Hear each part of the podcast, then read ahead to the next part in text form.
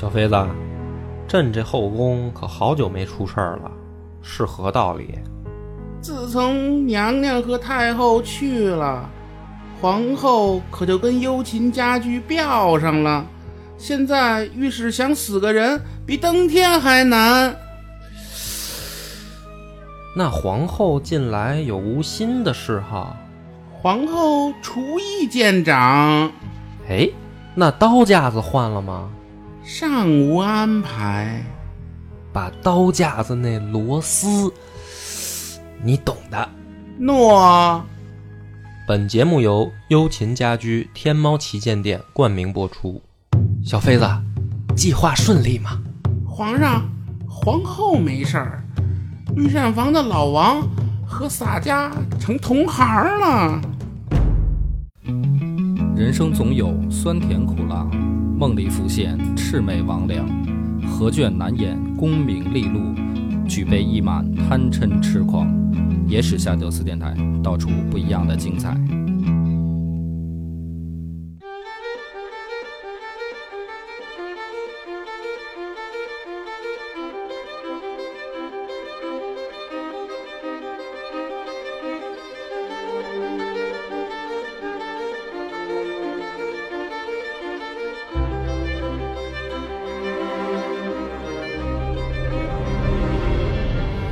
大家好，欢迎收听《野史下酒》，我是主播恶把波。大飞，老分仔，呃，咱们上回已经说了啊，每一期节目如果发现我们有念错字的，可以到微信公众号下面留言，然后第一个留言呢有奖励。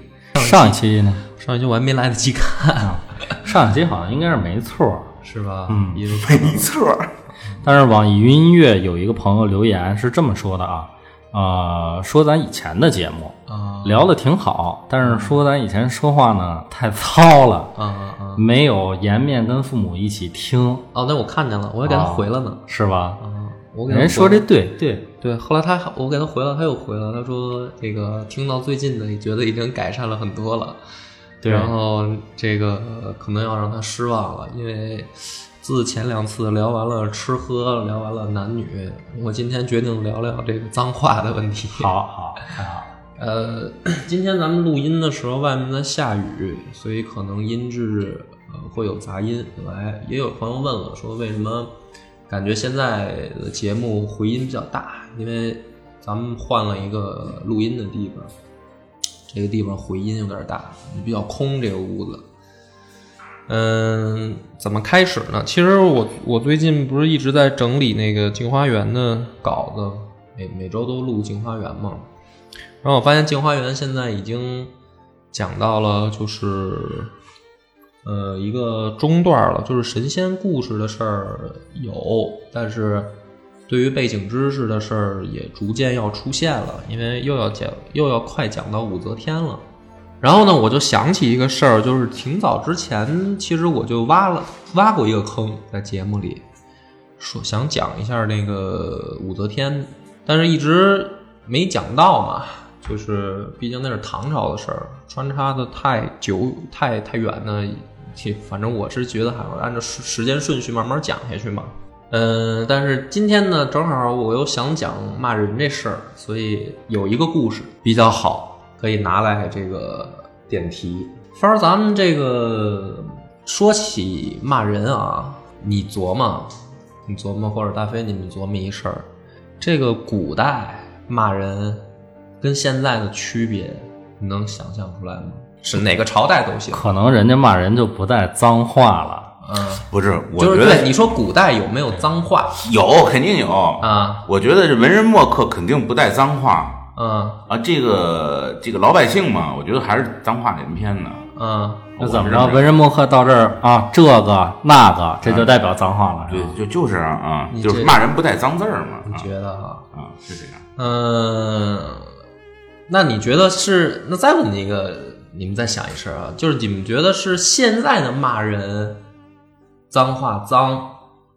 还是说古代的脏呢？你觉得就是说程度上来说，是现代人骂的更滑儿、更脏、更直接呢，还是古代呢？我觉得现代。你觉得现代哈？嗯。圈儿呢？我觉得也是现代，因为你现在的人没有那些所谓的礼仪廉耻的约束，反而有些话说的更加随便一点儿，所以这个脏话的词组可能就更多一点儿。就是直接问候对方父母的生殖器什么的，对对对对吧？呃，包括这个你说现在的脏话吧，其实也受这个 国际影响，对，是吧对？Son of，呃，beach of，啊，I don't give a，就是呃类似的吧。这个 F 开头的也比较多，然后包括中文里面的三字经，这个什么什么妈，然后什么什么什么你妈什么什么他妈是 这个你要不你就说出来了。我我觉得不是人家都提这个问题了吗？这不跟父母一起听吗？所以我这不是试图讲的稍微的这个消音消音版吗？我自己自己嘴动消音，自带消音啊，好尴尬啊。这倒不尴尬。但是其实啊，这个这么说吧，我觉得啊，我单方面认为啊，其实古代骂人更脏一些，因为什么呢？嗯，现代人的这个粗俗的脏话啊，很多比较直接，很多呢就是说它实际上是适用于呃所有人，比如说你个傻 X，或者你个十三是吧？什么这个这个，其实你骂谁都行，甚至是什么呢？甚至是这个咱们朋友之间，朋友之间互相因为比较熟的时候，就是张嘴就是你丫，或者是你个傻傻嗯傻十三啊啊，这个丫是丫头的丫啊。，对，这个丫头的丫其实是老北京话，为为什么呢？好多人其实老听北京人一张嘴说你丫你丫，他们不理解，他们以为是哥们儿之间的爱称，或者也不，或者有的人知道这是骂人，但是他其实是句骂人的话，他他对他他来源是什么呢？就是说你这个丫头养的，丫头是什么呢？就是没出嫁的姑娘乱搞，怀了孕了，嗯就是你这个丫头养的，就是你这个私生子，你个野种，他是这个意思。但所以是现在现在也不完全嘛，对吧现就是他，我说他的来源嘛啊，就对是到底就是怎么来的这个它本身应该是骂人的话，嗯，但是现在呢，就是哥们儿之间，尤其在北京，这个“鸭”子用的特别多，就对可能变成一种这个像爱称了，呃，也就像反正就是熟人之间，呃，什么仨什么啊，特别好的哥们儿之间，这个这么称呼，其实呃不不是带有攻击性的，已经就是就是哎就是古代就是哎就是调侃调侃。但是，为什么我说其实现代的这个没有古代的脏呢？因为你看现代的吧，它基本上都是直接的攻击性，就是直接的攻击，但是呢不带有背景的侮辱。我我后面就抛开讲，剖析一下讲就明白了啊。呃，比如咱们比你看那个《水浒》里面，《水浒》那个这帮混黑道的就经常张嘴就骂人嘛，你个撮鸟，你这厮，嗯，是吧？这个在那个时候就是很脏的脏话，一般这个一般正正常这个人不不这么去称呼别人啊。一个这个或者你个贼配军，他们这么骂呢，实际上是带有了一些背景色彩，比如说贼配军。那么宋朝的时候呢，因为你这个当兵的话，身份就比较低，一般都是这个罪犯，很多都被发配充军。那么骂你这个贼配军是什么呢？就是带有你的背景色彩，它不是泛指，它必须得是指什么呢？比如说用咱们现在的话说，比如说指那些老炮儿，进过局子的，嗯就是你我揭露了你这段历史，嗯我这么骂你，我是带有指向性的。但是你比如说，比如说芳儿，他没进过局子，我说你个贼配军，他就无感，他那你骂什么呢？就骂的不是我，就是你明白这个意思吧？古代的骂人，他更多的带有指向他的背景，这个是对他身份的侮辱。现代人其实你很少听到说带有这么特质的骂人。那也就是说，最起码这个人跟骂他这个人，他也是熟知他的，呃，也有一种情况是不是很熟知，从表面上能够看出来的。比如说，你看这个唐朝，唐朝怎么骂人呢？嗯，不管是文人啊，还是一般的，比如说见到一个人以后，呃，比较狠的骂，你说你这个田舍奴，奴这个字儿在唐朝呢，倒不是说特别有攻击性，嗯啊，就是说不是说咱们想象的奴隶或者这个奴仆的那种“奴”这个字，倒不是，倒不是这个这个骂人的这个话里面的最攻攻击的点，最攻击的点是田舍。那你个田舍奴什么意思呢？翻译成咱们现在的话讲，就是说你个老农民。那么这个是什么呢？这个指的是，比如说士人，就是知识分子，互相之间骂对方的话，就是你个，你个老农民，你个田舍奴。这个呢，就是说在与这个唐朝的语境里边，他违反了这个人原本的背景，这就是侮辱了。就是明明，比如说你是一个这个读书人，他非得叫你田舍奴，就是你个农民，因为古代所谓士农工商这个阶层或者说划分还是比较明显的。那这样的话，对他就是一个侮辱了，就是说你不是跟我同一等的人。那么好了，比如说这个，那如果两个老农民互相怎么骂呢？对吧？比如说两个读书人可以对互骂对方，你个田舍奴。那俩老农民呢？他那你骂他老农民，我 你这不是骂自己吗？不是，那奴还有从国外来的奴呢，比这个本地的老农民身份更低啊。不是，他是这样的，他是按职业分的。比如两个老农民互相骂什么呢？骂你个市井奴，就是市农工商嘛。工商他不就在城市里嘛？好多这个是办事儿的或者生活，所以老农民骂骂对方什么呢？说你个市井奴。哎，那两个这个。这个，比如说两个都是卖卖菜的啊，都是都是小商小贩，他们互相之间怎么骂呢？就该骂动物了，哎，说你个狗奴，或者你个驴，就是骂动物了。这个就是违反他本身的身份，就是人人的这个属性了。那要是卖菜的呢？对，嘛一样啊。比如说这个俩菊花奴 啊，就是然后这个。他实际上是什么呢？就是说，他一定是对这个东西不用认识，他直接刚见面就能判断出来，这穿着打扮啊，对，就能判断出来这个人是干嘛的。对，脑袋大脖子粗，对你再判断不出来，你就骂他是动物嘛，就是各种各各样的动物招呼他。那么，但是你现代人听起来呢，你就会觉得古代这人并不脏啊，骂的就是好像没有那么不如什么直接就是说什么嗯你妈什么的，或者说嗯。这个那么脏是吧？你刚才啊，但是其实这个呃，你要知道，所谓的脏话是说，在你生活的语境下面打破你的语境，那么就是脏话了。比如说，呃，你看，呃，我听人说过啊，我没有说真的研究啊，我也是听听别的这个和看的文章说。说你看这个各国啊都有很直接的这个骂人的话，但是日本就很少。就是日文里面很少有这种直接的嗯脏话或者直接的骂人的话。那么日本人怎么骂人呢？日本人如果称呼一个人说他不用敬语，就算是骂人了。就是比如说这个，咱们现在看好多除了 A V 啊，看好多日剧或者这个动漫里面，你看那个就是说，呃，叫一个人的名字后面叫，比如说某某某三妈，或者说这个某某某先生什么的，他都要用敬语，或者说您怎么怎么样。对。啊，就是翻译成中文啊。但是这个，如果在日本人的骂人的语境里面，就是他如果不用敬语，他就算骂你了。那么你就明白了，就是说，其实这个所谓的脏话跟骂人，它是每一个不管是什么时间，不管是什么民族，不管是什么国家或者时代，呃，它都有一个共同特点，就是它打破它当时的语境，就算是骂人了。嗯，那么骂人的话呢？最基本的层次是什么呢？是一种宣泄，是一种个人情绪的宣泄。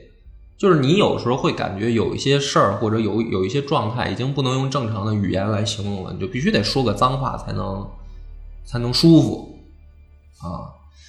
那么各民族其实都一样啊，没有人是，除非有那种秽语症的那种人，有这么一个病，就是他必须得连续的说脏字儿。才能才能正常说话，或者或者除了聋哑人，或者是除了除了对除了这个真的是太没文化的人，以不以为耻反以为荣的这种这种这种人啊，就是他觉得这样很酷很帅这样的。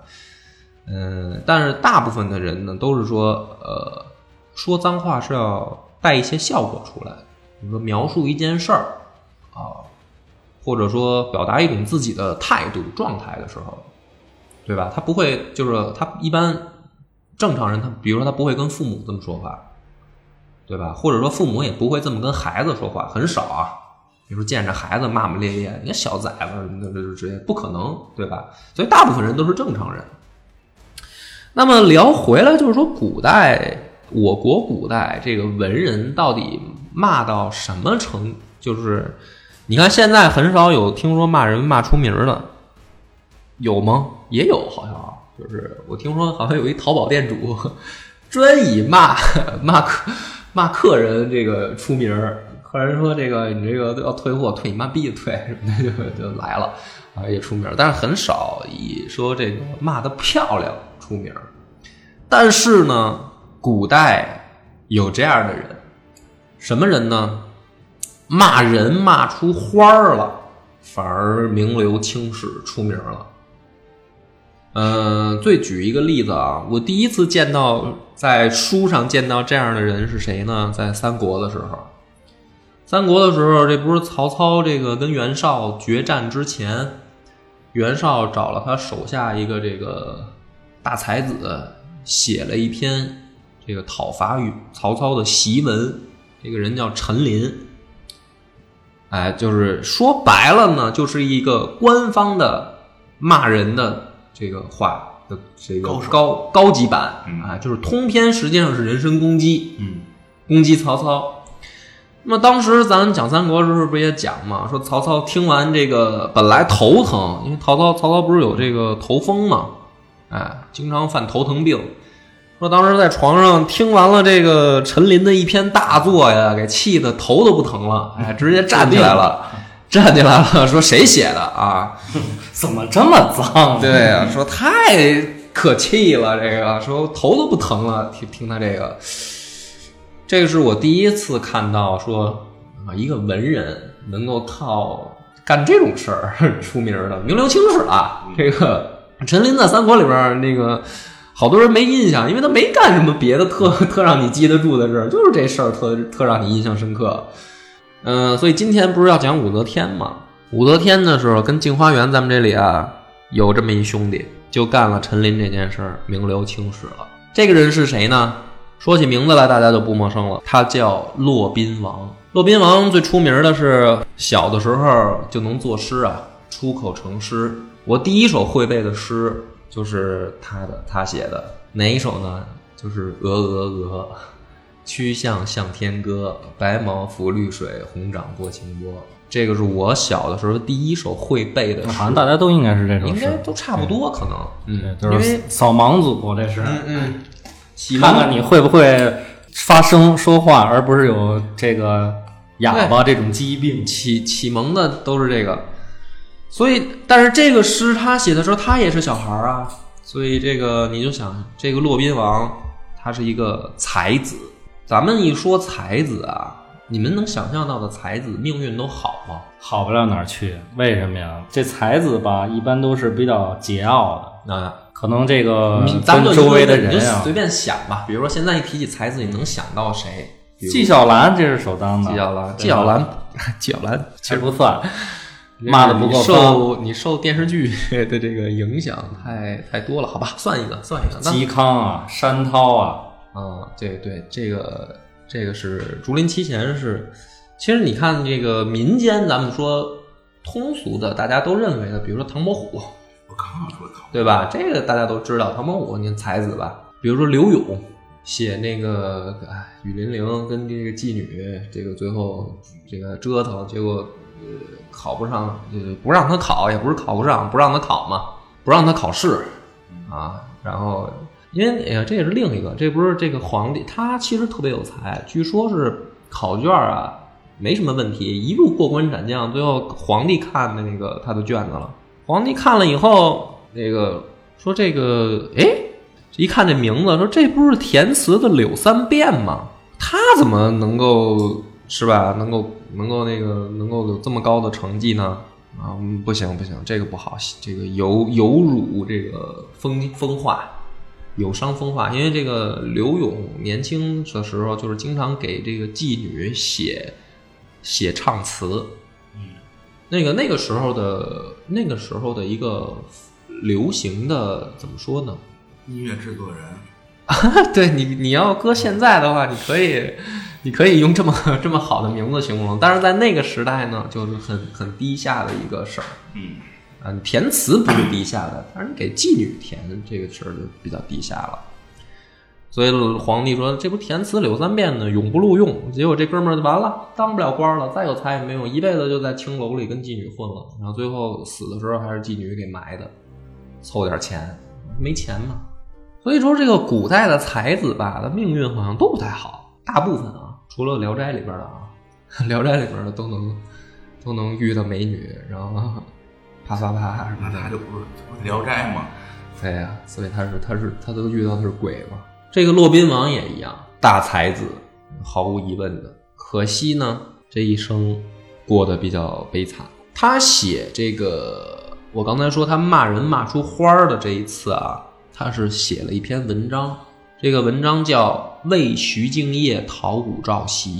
武曌是谁呢？就是武则天啊。据说这个武则天呢，嗯，文化水平不高，可是呢，爱好创作，就他就想自己给自己起一个名字。别人的名字都是爹妈起的，他说不行，我牛逼，我得自己给自己起一个。自己给自己起一个还不过瘾，武则天特别爱造字儿，就是说他觉得这个中国这些字儿啊，没有一个字儿能配得上我的名字。我我得给我自己起一个响亮的名字，他自己造了一个字儿，什么字儿呢？上面啊是一个日月合在一块儿，就是一个明明亮的明，上面是一个日月的明字儿。下半部分呢是一个天空的空字儿，啊，下面是一个天空的空字儿，合在一起呢念照，他自己发他自己造的。啊，他说念照，为什么呢？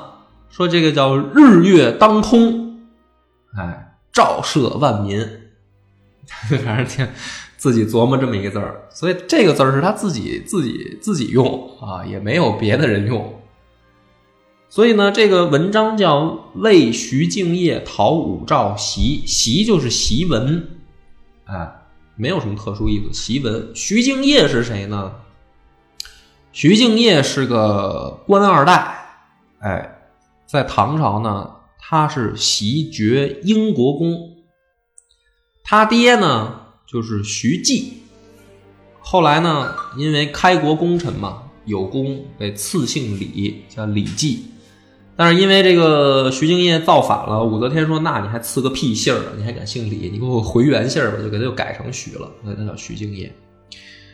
这个官二代为什么跟武曌不对付呢？正常的这个史家说的是，因为武则天这个篡了人家老李家的这个天下啊，把这天下也改姓武了，那么。这些王公贵族或者说正义之士，肯定就为了李家起来，要反对武则天。那么还有一些人呢，就是说这个徐敬业啊，这帮人，包括这个骆宾王啊，他们无非就是一伙什么呢？一伙野心家，利用武则天这个事儿呢，打着这个匡复的旗号，实际上就是造反。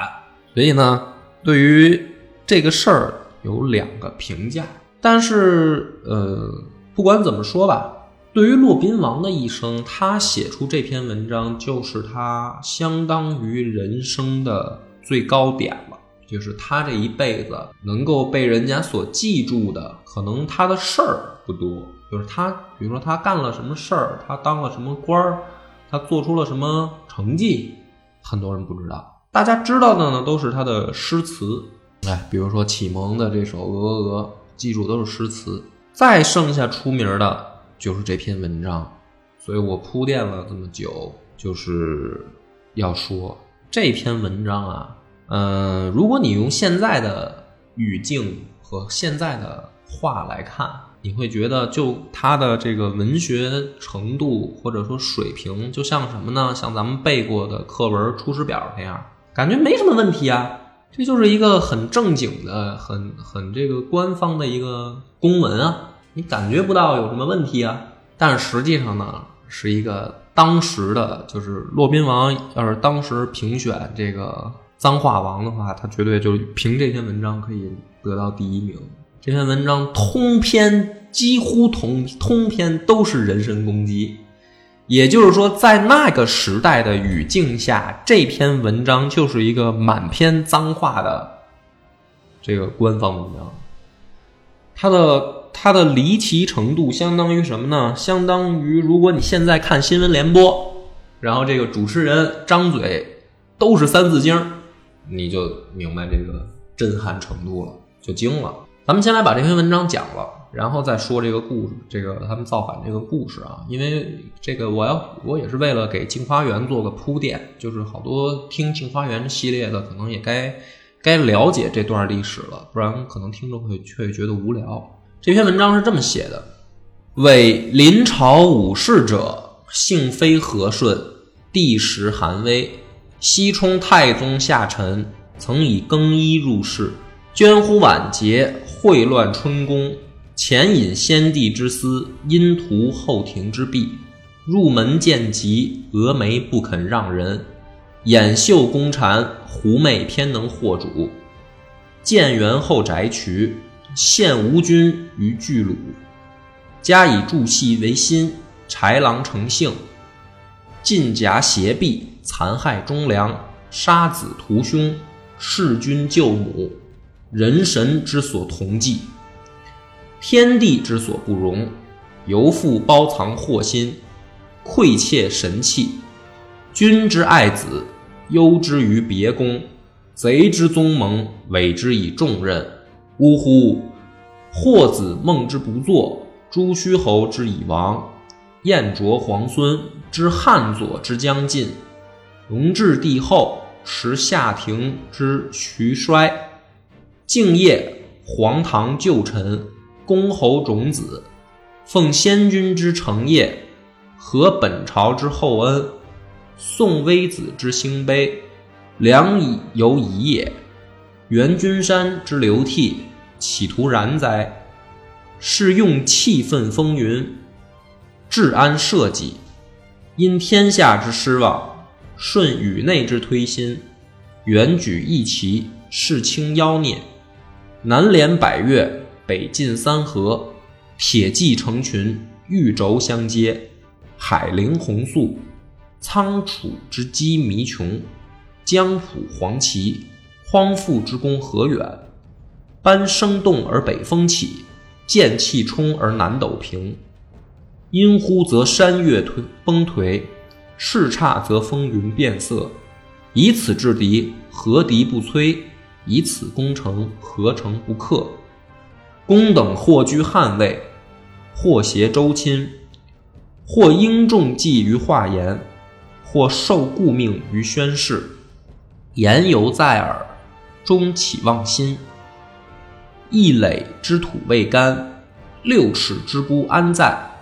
倘能转祸为福，送往世居，共立秦王之勋，无废救君之命。凡诸绝赏，同指山河。若其眷恋穷城，徘徊歧路，作媚先机之兆，必疑后至之诛。试看今日之狱中，竟是谁家之天下？嗯，感觉如何？你们俩这个听完了以后，是不是没什么感觉？觉得好像就是一篇很正常的古文啊，对，就是跟诸葛亮写那《出师表》似的，对吧？哪儿骂人了呀？没听出来什么这个特别脏的话呀，就是一个工工整整的这个文言文嘛，对吧？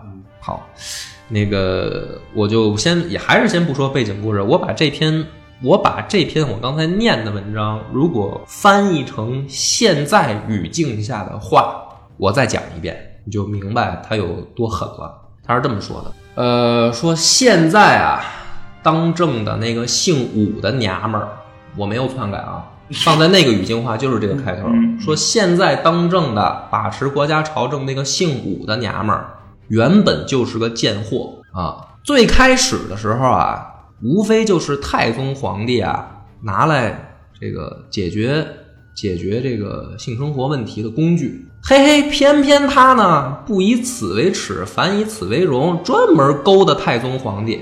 说的是谁呢？就是李世民嘛。后来呢，太宗皇帝身体也不行了，这娘们儿更过分了，开始勾搭皇帝的儿子，当着皇帝的面儿就敢搞乱伦。然后呢，以此不不但不顾先帝对他的宠幸，反而呢搞乱皇室的宫廷，谋求在宫中的地位。后来呢，这个终于让他给得逞了啊！这个被被人家从尼姑庵里给接出来了。你说入宫了，你就老实点吧。他不仅，他还嫉妒别的嫔妃。这个女人心肠歹毒，每一个他看不顺眼的人，他都得给弄死。哎，皇帝呢还没发现，偏偏这女啊这娘们儿呢卖弄风骚，像狐狸精一样，专门就会跟男的睡，终日呢穿着这个骚气的服装啊，坐在高堂宝殿上，把王室的。伦理败坏、丑恶到如此的地步，加上这个女的一副蛇蝎心肠、凶残成性，周边的人全是混蛋，她喜欢的人都是小人，反而忠良被残害，被他排挤。他不但残害忠良，还杀自己的亲人，并且杀死自己的母亲。这种娘们儿。这个娘们儿就是老天爷，要是在的话，都容不下她。不但如此，她还心心里面还不满足，竟然企图篡位，谋谋取皇帝的地位。我们皇上最宠爱的儿子，现在被他打在冷宫里面，他的那些狐朋狗友、亲朋党羽，却一个个委以重任。妈的，说如果霍光这样的忠臣还在，能容他这样吗？可惜再也没有出现霍光那样的忠臣来挽救苍生。说我现人们都知道这个汉朝的皇统穷尽，然后知道夏朝灭亡的时候，那现在就是我们唐朝唐大唐最危险的时候到了。好，这一段就是刚才就是他这个三段啊，我刚才。念原文的时候是三段念完，现在翻译到这儿呢是前三分之一翻译完了，就是放在现在的语境把这个东西翻译出来的的原貌，基本上就是原貌。所以你能够想象一个 一个就是檄文是什么呢？檄文是给呃有身份的人，天下，因为他是什么呢？他写这个东西是要号召天下这些。贵族或者权贵要跟他一块儿来反对武则天的，嗯，那么看的这些人不是不是指的一般的老百姓，老百姓也看不懂。所以呢，如果这个东西给有文化的人看的话，基本上前三分之一通篇都是带有人身攻击的脏话。咱们刚才说了，在唐朝那个时代，脏话就是你暗指还得是。还得是，就是说指指向别人的身份背景的时候，就叫脏话了，对吧？比如说我刚才开头举的一个田舍奴，是吧？一个这个下驴，这些就是它是带有。你再看骆宾王这个，基本上通篇都是人身攻击，而且是在骂一个女人，很直接的，哎，很直接的。呃，你像唐朝骂女人啊。骂女人比较狠的是什么呢？就是，呃，不像咱们上期讲的说骂娼妇，娼妇就只只是针对妓女来骂。骂女人最狠的其实也没有什么特特别特别多的，啊，反而是说，比如说骂男人最狠的就是说把，比如你个妇人，这个就算比较狠的，带有歧视性色彩的骂人了，明白吧？就是说你个妇人。哎，这个就算是看不起你了，所以骆宾王这个你再拿来对比，你会发现他远远超出那个等级很多，就是他骂的都带出花来了。那么把这个都翻译完啊，后面后面第二段是这么写的：说我徐敬业，因为这是骆宾王替徐敬业写的嘛，他说我徐敬业是大唐的元老之子。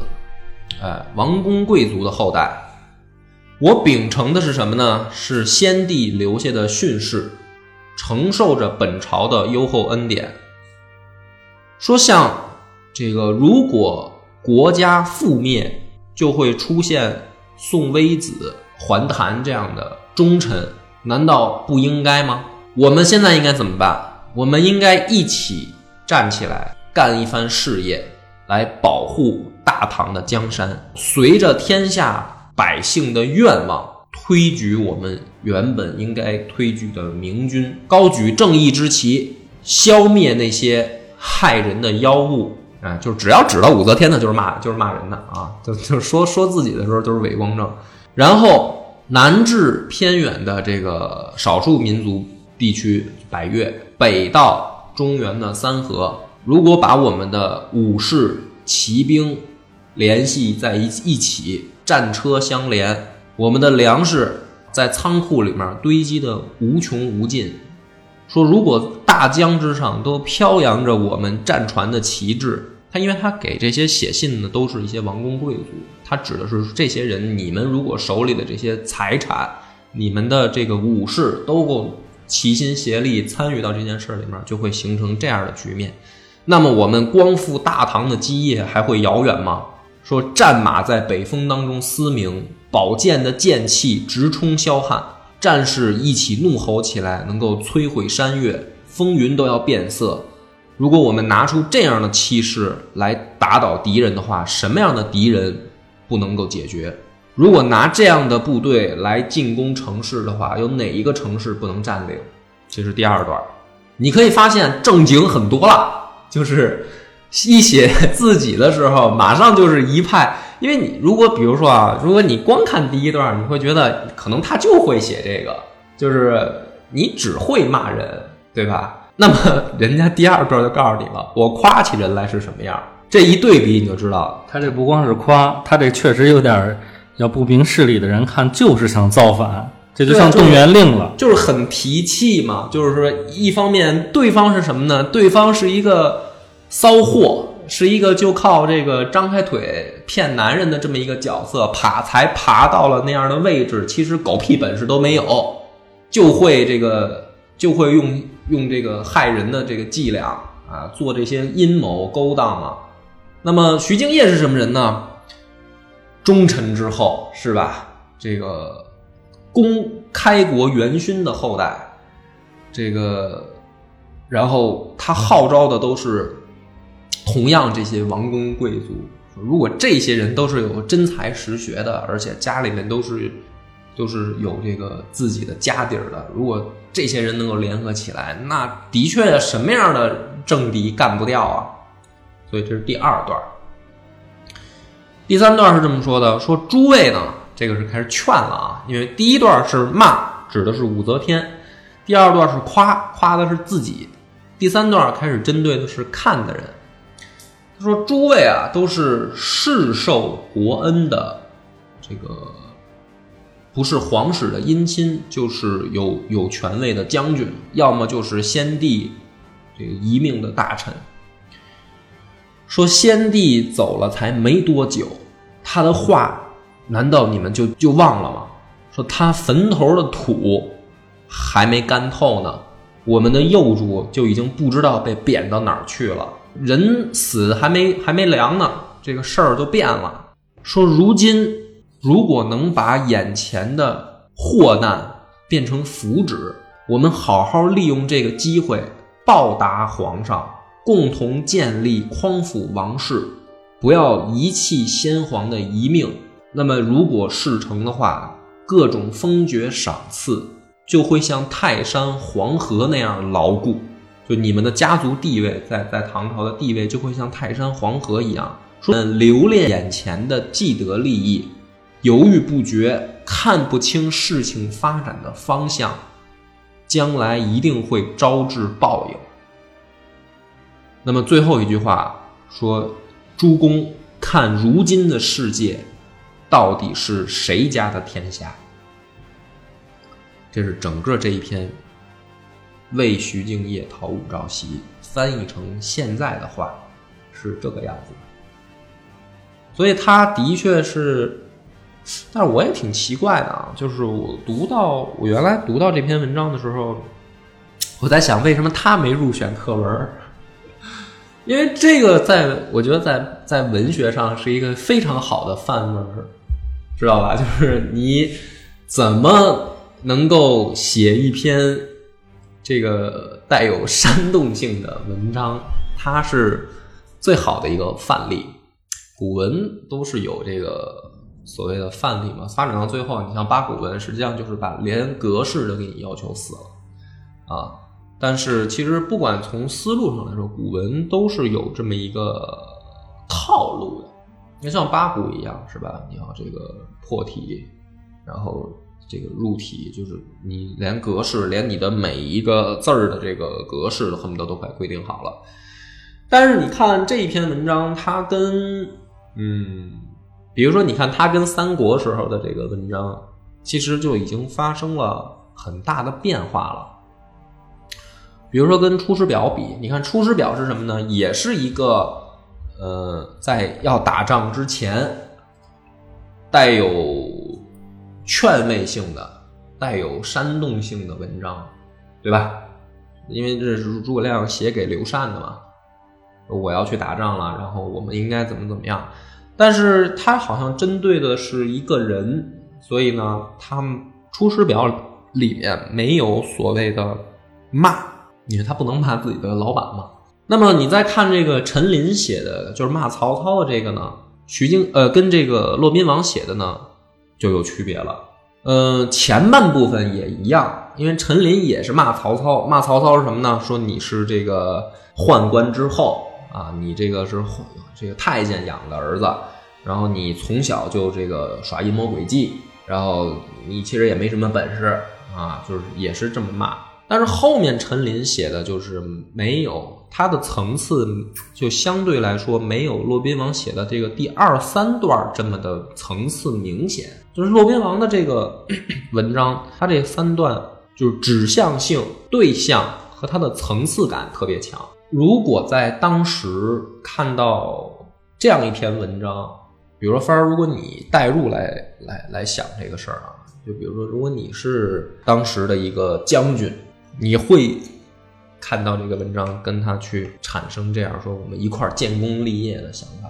你如果代入来看啊，嗯那也得静观其变。你在这朝堂之上，除了武则天和骆宾王他们这两股势力，嗯也肯定有别的势力在观望，对吗？嗯嗯而且你看，它这里边其实也是在利用这个利益分配的这一点来解释它的有一些目的，对不对？比如说，你如果跟随跟随我们讨伐之后，你的这个家族的利益会这个永固金山吗？嗯，我觉得要是代入的话，我也来看看，这么写太极端了，我觉得。对，嗯，特别特别就是两个人就像两个人打架似的，你两个人谁对谁错呢？对吗？对吧？这个，所以咱们就回呃就要开始讲这个故事了，因为刚才讲的是这个文章，这个故事我一描述你就明白当时的那个环境了。嗯，武则天这个在当时啊那个时候，虽然控制了朝堂，但是呢，他也很害怕有李唐的这个后人如果挑头反对他，他心里也没有把握。因为的确这件事儿，在当时那个环境下，就是嗯，就是人心不像他的，就像什么呢？就像这个历史上发生过，比如说刘邦死了以后，吕雉不是出来干预朝政，把吕家人都给推到异姓王的位置上，结局是什么呢？结局就是最后刘姓子孙起来讨伐之讨伐吕氏一族，最后成功了。这个是先例啊，就是说，在那个时代背景下，在那个王权跟男权社会下，你一个女人这么做，就是会引起天下人的不满，王公贵族或者说这个忠臣良将的不信任，这个是根深蒂固的，或者说在那个背景下，骆宾王听说了徐敬业起兵这件事儿以后呢，他实际上。内心里面是赞同的，而且他希望的其实是在叛军，我我叫他叛军，他是最后失败了啊，因为大家都知道武则天最后没事儿嘛，现在还出电视剧呢，就证明他是赢了的那一方，对吧？啊，所以这个结局不留悬念。但是实际上，这个骆宾王本来是想在这个这次造反里面有更大的作为的，可是没想到呢，呃，徐敬业只是让他做了一个就是相当于秘书的角色，没有给他说带兵啊，或者说这方面的这个施展才能的机会，只是让他做了一个秘书。那么，当写完这篇文章之后，传到武则天那儿的时候，武则天当时的反应是什么呢？刚听第一段的时候，武则天拍着椅子跳起来说。谁写的？对，就第一段就是针对他的啊，就是说这是谁写的，就忍不住了，说怎么就没有把他给抓住弄死？就是心心里面恨的也直咬牙痒痒。这是听第一段的时候，听到第二段的时候呢，武则天平静了，就是坐下来了，开始认真的听。听完第三段的时候呢，武则天问了下面的人一句话。你你们猜猜武则天问的是什么？就是参与他们这行动的都有谁呀？嗯，飞呢？你能猜到吗？我把我把他前两个反应说了，呃，顺着这个反应，你觉得他第三个反应该是什么？想不太好，想不太好啊。对，我在他听完第三段的时候，坐在那儿，从平静里面恢复过来，问了一个问题：说这样的人才，你们怎么让他去叛军那边了？怎么没把他留住呢？明白那个内心的变化，就第一篇刚听第一段的时候，恨，怎么这么骂我呀？我我招你惹你了是吧？这个我我这一步一步我在后宫我容易吗？是吧？谁谁谁想这个杀人啊？是吧？那不都是逼不得已的吗？就是他是那种心态啊。这孙子太可气了，这不是故意把这个黑的说成白的，白的说成黑的，给我抹黑吗？篡改事实，他那时候这个是这个反应，恨。听到第二段的时候，可能听出来点儿了，哎，有点文采，意图，有点文采啊，就是有点这个这个，就是有两把刷子。这个文章写的第三段的时候害怕了，怎么叫害怕？这样的人，你们怎么让他到叛军那儿去了？怎么没留在我这儿呢？这是个威胁呀！明白他这个情感变化了吧？就是如果比如说你当街遇到一个这个小崽子。指着你鼻子骂你，你会这小小崽子弄死你，你是这种心态，对吧？然后你再听的时候，你发现，哎，这孩子不但能用中文骂你，还能用英文骂你，还能用法文骂你，还能用德文骂你的时候，你可能不生气了，你开始给他送到中国有嘻哈节目组去，嗯，哎，对，或者说打着拍子骂你啊，你会你会开始听，嗯，这孩子有点意思啊。再往后，你听到这孩子如果骂的是你都觉得对，好像他说的我是有这问题的时候，你说这孩子别说了行吗？咱啊，小点声，给我留点面子。他是这样的情绪变化，所以呢，这篇檄文发到各州县以后，在当时的效果，很多人没有观望，叛军马上发展到十多万人，各地都有人。带兵来汇集，响应徐敬业的号召，要秦王。在当时的情况下，他们先拿下了这个江南，也就是杭州这个附近。然后呢，大军开始准备北上。所有的人都觉得李唐王朝要光复了。就是只要大军直指洛阳，武则天是挡不住他们的。这些人既有能力，又站在了正义的方向上，就是大义所在，大势所趋。这个时候不用观望，顺着这只潜力股，赶紧加入到这个团队上市的时候，你也有一个原始股。大家当时都是这种心态，但是问题出在了哪儿呢？就是这么一个大好的这个前景下，怎么这支徐敬业跟这个骆宾王他们领导的这支部队最后败了呢？对吧？因为你在历史上你都知道，最后的是武则天还假没假事留一无字碑啊，对吧？没他们什么事儿啊？问题出在了。这个大军集结以后，在开始的顺利情况下的方向问题，什么方向问题呢？当时的情况下啊，魏思温，这个是这个徐敬业手下的一个很左膀右臂式的人物，叫魏斯温。他说：“大哥，现在大军的方向到底是什么？你判断清楚了吗？”这个徐敬业当时他不知道该往哪儿打，我这么多人啊，我我我得往一个目标去啊。那么魏斯温说：“你以恢复皇室的为口号。”站在正义的立场上，那么这些人跟着你的口号集结于此，我们的目标应该是洛阳。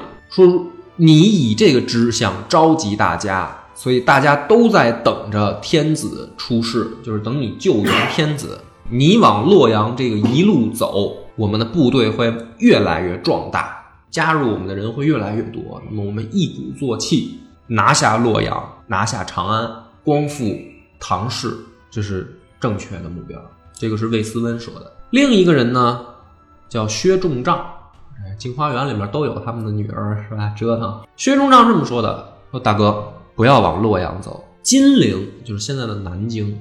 说金陵有帝王气象，这是王气的地方，是吧？古代也是六朝古都嘛。自从这个孙权到了那儿以后。包括南北朝的时候，金南京都是被定为这个首都。说这个地方，包括后来明朝也是说风水好，是吧？这个龙虎之势啊，山水和环抱的一个地方，而且又富裕。唐朝时候，南方经济已经得到开发了，有长江天险足以固守。说如果先夺取长润二州，奠定我们王霸的基础，然后再徐图北伐。慢慢，你站住了脚，再进攻中原。说这样进可胜，退可退。你前进，如果失利了，因为打仗嘛，有的时候军事上是另一回事。那你万一作战失利了怎么办呢？你有个退路，你回到金陵。这样的话呢，我们稳步前进是最好的策略。两方意见，十多万人的部队没有根据地啊。你如果一门心思往洛阳走。如果出现意外怎么办？如果或者说军事上失利了怎么办？因为你一旦打败仗，士气会低落呀。而且前面一路都是这个，都是关卡，都是城池，你都是进攻方啊。那么如果失利了怎么办？但是如果退到江南，退到江南，人心散了怎么？就是你打出的旗号是我们光复唐氏王朝，光复李家王朝。我们根据这个目标汇聚于此，但是如果最后大家就啊，你好像想地方割据啊，你不是来光复的，你是想称王称霸的，人心如果散了，呃，凡哥，这个时候这支部队碰到了这样的问题，如果是你，你选择走哪条路？我觉得还是走的稳一点这条路，因为嗯，你就想吧，就是参加他们这支起义的军队里，我觉得并不是那么纯粹的。就是有的人觉得武则天确实是这个乱纲之士嘛，对吧？但是有的人也愿意趁着这个机会，嗯，先拿下他，以后再实现自己的抱负，嗯。所以说我我说走的稳一点呢，就是在这个过程当中可以进行有效的甄别，就是也就是退可退，嗯，你别到时候您拿下了，没您摘桃的时候没您什么事儿了，嗯。徐敬业的选择就是这样的，所以在江南。经过前期很顺利的占据了地盘以后，人心逐渐散了，然后吃了几场败仗，最后兵败身死。人心肯定散了，就是这些人，他们不是所谓的专业的军人。对，这是其一。其二啊，这个年代啊，就是去当兵的目的上来这些人有两有两拨人，一拨人是真的去想反对的人。也就是说，我真的想去打仗，嗯，想想把把这个这个呃唐的这个这个江山拿回来，嗯，对吧？还有一部分人呢，还有一部分人可能就是混饭吃，嗯，就是你当时可能状态不好，那我我就得吃饭嘛，对吧？我当兵才能吃饭，嗯，就这么两部分人。呃，实际上来说呢，就是说第一个从领军的这几个人，嗯，他们都是官二代。这些官二代呢，实际上在作战能力上并不如正规军，这是第一点。也就是说，不管从这个打仗的各方面来说，他们其实实战经验并不多，又带领着一支临时集结起来的部队，嗯，统领、编制到号令各方面都存在问题。那么这样的情况下呢，政府军或者正规军出面作战以后。他们在战场上必然会失利，就是打仗都是这样，很少有说最后十多万人打决战的。你看历朝历代各场战役，很少有什么这个所谓的什么官渡或者这个赤壁，说咱们两边都是十万起，然后今天就这儿了，今天谁也别走。一般不会，一般打仗，包括你看咱们说这个呃淝水之战的时候，你说苻坚号称百万，说一战而溃，但实际上北府军是不断的游击，不断的游击他，就是在旁边不断的骚扰他，几千人拿你一个城，几千人断你一个道，打仗就是这样，你总要有小接触，但是这些人在这上面他一定会失败，就是他不可能全胜，而且可能打十场输六场，他只能胜四场。那么这样的情况下，这些人的士气就开始低迷，而且他们发现，如果方向是往南方走，离他们一开始的目标越来越远的时候，这支部队就散了，人心就散了。所以徐敬业做的做的选择对不对呢？就是有一方人认为说他应该向洛阳走啊，这样的话，就算你打十场输六场。你还能胜四场啊！你胜四场，只要你方向正确，加入的人会越来越多啊！大家会觉得你只要方向正确，那我得他就是要帮忙啊！这个时候我来帮他，我才更显出我的价值啊！因为他方向对啊。那么有很多人认为，就是他方向选错了。那么至于往洛阳走是不是正确的选择呢？不好说，我也不知道啊，因为这件事儿最后没有那么发生，你不知道是他他明知道往洛阳走也是败。哎，就是说这件事儿，因为没有一个最最后的结果。从刚才的分析来说，他就是到了洛阳城了。我觉得他也手里剩不了什么了。嗯，为什么？他本身他自己就不是一个正规军。嗯，他的作战能力就差。嗯，真正当打都你打到洛洛阳城下的时候，你想想他还有什么？未知数呢都挺多，未知数都挺多。这三个呃，这几个人的结果是什么呢？他们在这个江南啊。失败了以后，全部被抓住以后斩首了，包括骆宾王。这一场唐就是武则天时候的最大的一次风波，就以这样的方式结束了。那么讲到这儿呢，这个就是说镜花缘这个事儿，为什么？其实镜花缘是一个很浪漫的一个题材。它浪漫在哪儿呢？就是说作者他给了你一个想象，说这些人没死。逃，有些人逃到了海外，他们的后代也都还在，而且都是一帮闺女，而且这些闺女还都是百花仙子转世的，然后他们又有他们的一个故事在延续，所以你如果不知道这个背景的时候，因为他们最后就很惨嘛，就都就是直接就失败了，就被抓住就斩了，像骆宾王这些大才子啊，什么也都也都没跑了。所以呢，中国人总是有这种期望，就是说这些英雄，或者说这种明知山有虎，偏向虎山行的这些人，他们如果没死的话，是吧？就是比如说，老有人想象这个啊，不不不说别的，不说延伸的了吧？不能说是想象吧，就是一个精神支柱啊。对，就是他们，他们这个《镜花缘》它的浪漫之处就就就在于此，就是说，如果你知道这个故事的话，你就会觉得有意思。那么今天的这个故事就讲完了啊，然后下回我们还是正常的去讲刘裕的金戈铁马了，就不再插科打诨了。嗯，还有这一期我的错别字肯定很多，尤其是刚才念古文的时候，好多好多词我其实没仔细查，所以想拿笔记本的抓紧了。感谢收听，再见。